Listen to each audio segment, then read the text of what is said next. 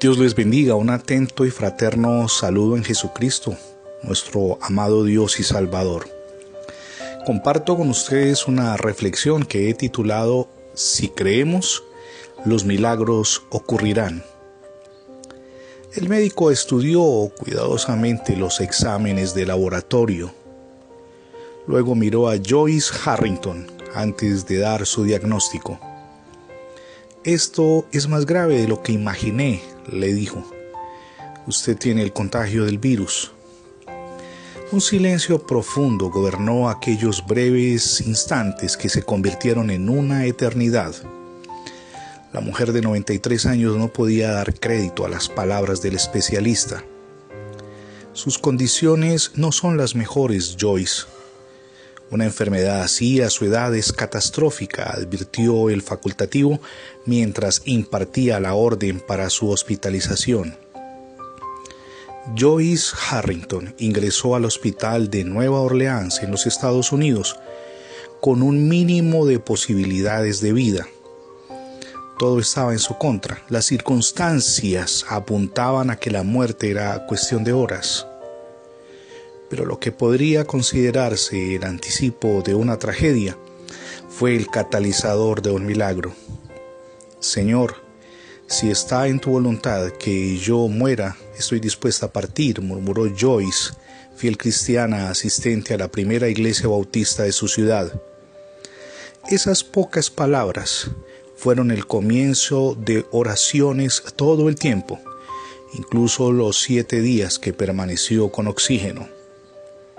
En el clamor le acompañaba a su hija, quien seguía las oraciones vía telefónica ya que reside en otro estado, pero al igual que su madre, fiel creyente en Jesucristo.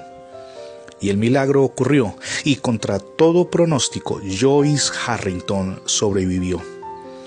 Ella creyó en lo que dicen las escrituras, porque no hay nada imposible para Dios. Lucas 1.37. Nuestro amado Padre Celestial es el único que puede cambiar todas las circunstancias, por difíciles que parezcan. Probablemente considera que la situación que está enfrentando hoy no tiene solución, pero está equivocado. El Señor puede tornar posible lo que la ciencia o la lógica humana consideran imposible.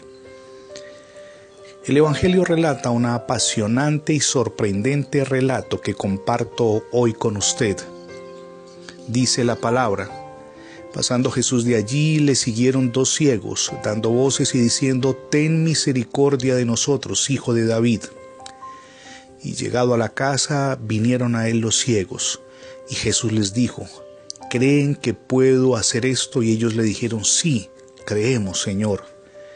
Entonces les tocó los ojos diciendo, conforme a su fe les sea hecho.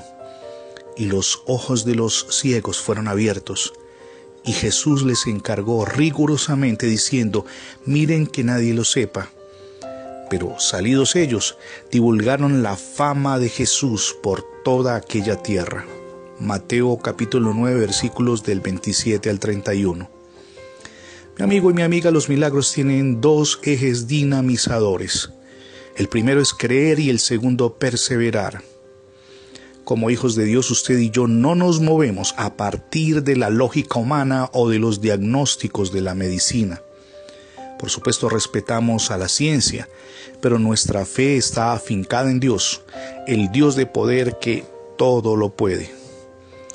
Joyce Harrington pudo comprobar que el tiempo de los milagros no ha terminado, que sigue vigente. Es hora de que usted también lo crea. El Señor Jesucristo le tiene reservado un milagro hoy, en este instante, si tan solo usted y yo nos atrevemos a creer. Hoy es el día para su milagro. Mi amigo y mi amiga le invito para que escuche los contenidos a través del hashtag numeral Radio Bendiciones, ingresando en cualquier portal de internet, se lo repito, numeral Radio Bendiciones. También puede leer más estudios bíblicos en mensajero de la palabra.com o bien devocionales.com.